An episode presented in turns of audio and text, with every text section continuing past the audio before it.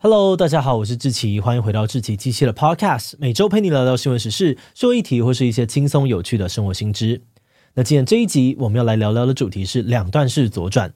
平常你骑着出门有遇到所谓的两段式左转吗？机车的两段式左转在台湾已经实施很久。两段式左转指的是当机车骑士要左转时，必须要先往前骑到右前方横向车道前的待转格里面。等待号志变换，红灯变绿灯之后，机车骑士才能够往原本的左边方向骑过去。因此，两段式左转也会被叫做是待转。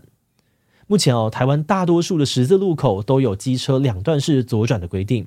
如果很不幸的在左转前遇到红灯，那就必须要再多等一次红灯，总共两次的红灯才能够顺利的左转。在酷热的夏天啊，或是好大雨来袭的时候，两段式左转更是让机车族等到非常的绝望。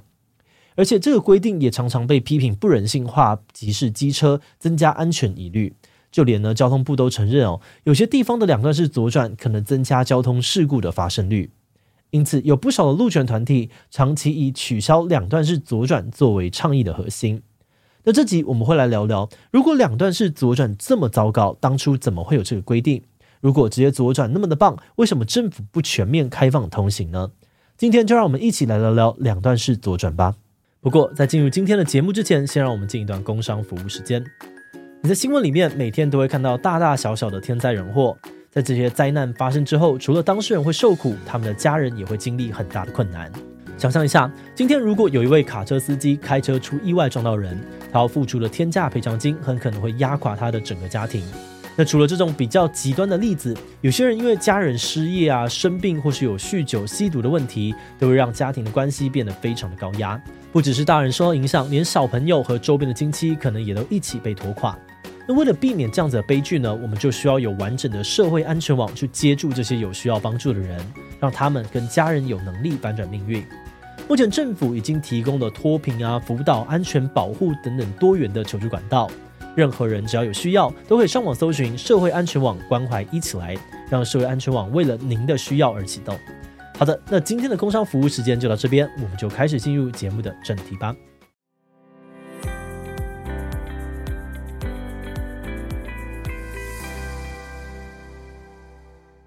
一九七零年代，台湾的汽机车数量爆炸成长哦，道路空间开始不太够用了，于是政府决定采取一些措施来管制车辆。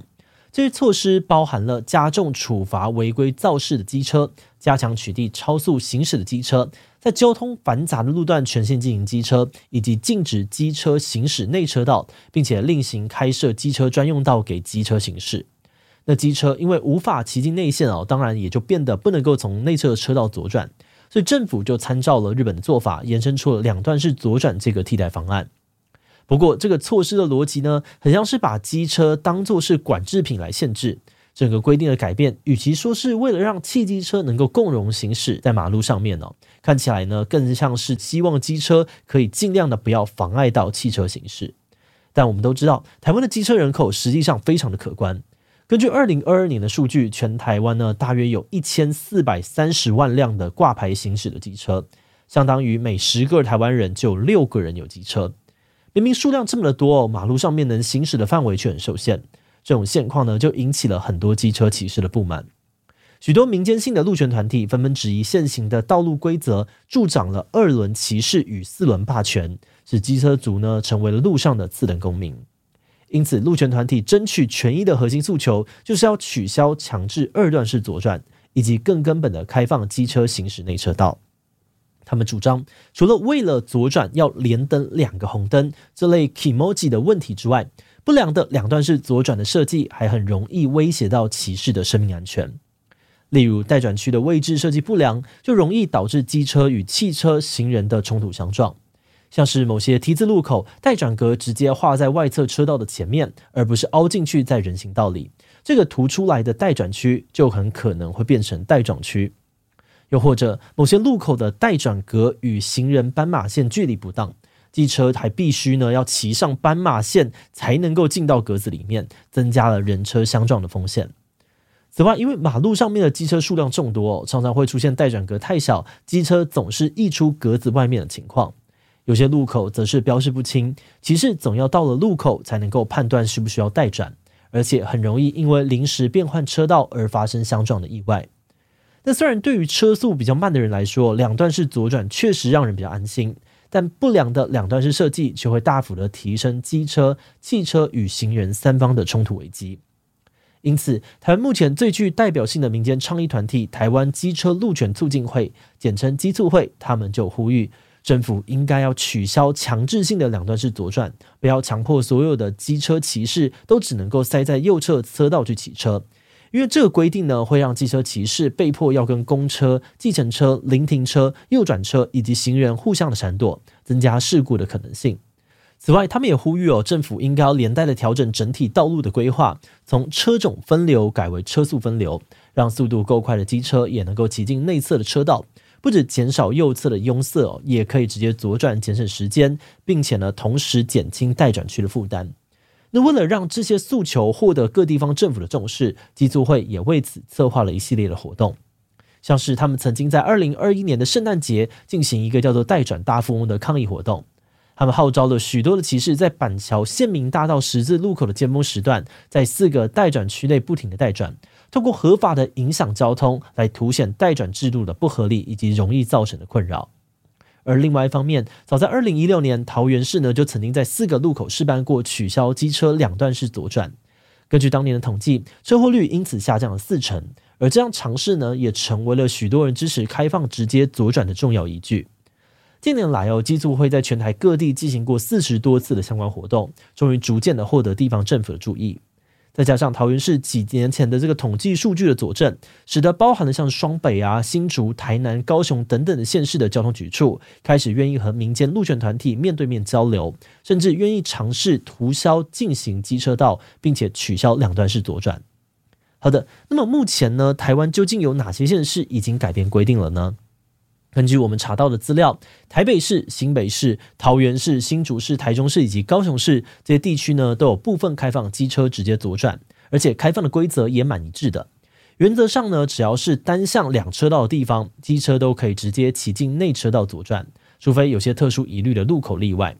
而单向三车道则需要另外评估。像新北市呢，有少部分开放；高雄市呢，则规定三线道机车一定要待转。不过，这些路口同时都有保留待转格，让每一位状况不同的机车骑士可以自由地选择左转方式。而这套双轨并行的模式呢，市政府跟路权团体也几乎都一致认可。那么，核心的问题就来了：开放机车直接左转之后，除了一定会比较省时之外，行车安全也有一并提升吗？一般来说，要开放让机车直接左转，连带呢就一定要开放机车骑进内侧的车道。很可惜的是，目前为止哦，大多数县市的统计结果是，开放左转的路口呢，事故率大部分都呈现了微幅上升。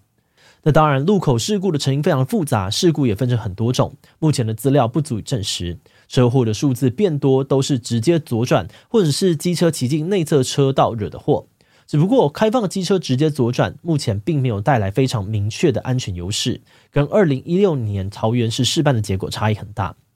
二零二零年，中央社实验室曾经做过一份统计，比较台北市那些开放内侧可骑机车的路口，在二零一三与二零一九两个年份的交通安全变化。他们综合了警政署的交通事故资料以及北市府的评估报告书之后，发现，在二十四条道路四十一个路段当中呢，有六十八%的状况恶化，包含了事故发生件数的增加，事故的严重度加重。不过，也有少数的交通状况明显改善的案例。例如台北市至善路的事故数量呢，就减少了六点六 percent，每起事故伤亡人数减少了七点一 percent。诶，那这就奇怪了，是什么原因造成这些路段有不同的结果呢？在中央社的报告里面呢，归纳了改善与恶化路段的前五名，发现右侧车道越危险的地方，让机车骑进内侧车道就越有助于改善交通安全。至于怎样算是右侧车道危险呢？报告整理出了三个特征。第一是车道狭窄，也就是右侧车道的空间不够让机车跟公车啊、计程车、右转车等车辆一起顺畅的共用。第二呢是红线很短，因为红线越少呢，路边的临停车辆就越多，车道的这个宽度也就被压缩的越严重。第三呢是公车的密集，只要公车的班次越多，汽车呢被这个公车切换车道影响的次数就越多，也越危险。在这样子的路段开放机车行驶内车道，右侧车道的这个车祸数字都有显著的下降，但同时需要注意的是，机车因为变换车道的频率增加，所以在中间车道跟小客车碰撞的事故率也因此上升。于是，如果就从这个报告的结论来看呢，开放内侧机车道对于道路的安全究竟是好是坏，很难用单一的指标直接判断。而且会影响一个路段交通安全的因素，除了前面讲到的路宽啊、红线长度、公车密集度之外，还有像是停车格的长度、车流量大小、总车道数、路边临停的程度等等，都是变因之一。那在变数这么复杂的状况之下，全台湾每一个路段或许都可以说是个案，开放内侧车道会带来什么样的改变，也都不尽相同。而这个结论呢，也与交通部啊、各地方政府交通局处面对争议的回应有着异曲同工之妙。目前交通部承认哦，部分待转格的位置设计确实有问题，有些地方已经退缩重划。同时呢，交通部也同意两段式左转的标志啊、标线都可以更清楚。而今年呢，交通部长王国材在记者会上面指出，在车流量大的地方，或许也可以增设第三车道，专门让机车左转。但到底能不能够全面开放直接左转，或者哪里可以开放，却是一个很难回答的问题。因为以数据来看，开放直接左转呢，并不一定会比较安全或者比较危险，影响路口安全的因素很多。目前还没有找到一个万用的模型公式，能够准确的预测每个路口应该要采取怎样措施才最安全。因此，还是得要个案判断，才能够知道怎么样改变比较适合。节目的最后，也想来聊聊我们制作这集的想法。话说回来哦。不知道听到这里的你居住的县市有没有开放单向两车道的路段，机车可以直接左转？根据高雄市交通局的解释，只要路口没有挂两段式左转的标志，就表示这里可以直接左转。而警察取缔呢，是看有没有标志，不是看有没有格子。但根据多家新闻媒体的实地采访哦，发现多数的骑士根本搞不懂哪里要待转，哪里不用。最后呢，因为怕被骂，所以还都是一律的待转。那这种经验，我们团队很多人呢也都非常的感同身受，而且最怕的就是到了路口才发现没有待转格，发生呢要转却转不过去的危险状况。那如果政府能够加强宣导左转的规则，而且统一标志摆放的位置与提示距离，或许就能够让骑士们更有共识，也是现阶段能够做到的一大改善。此外，机车因为频繁的变换车道导致车祸率上升的统计结果，或许也显示出了，虽然道路规则放宽了，但人们的驾驶能力以及对于规则的认知都还没有完全的跟上。那么，觉得要享受到争取权益后的安全与便利，人们对于路权的认识与共识，还有驾驶能力是否足够，也都是每个用路人不可或缺、必须要重视的地方。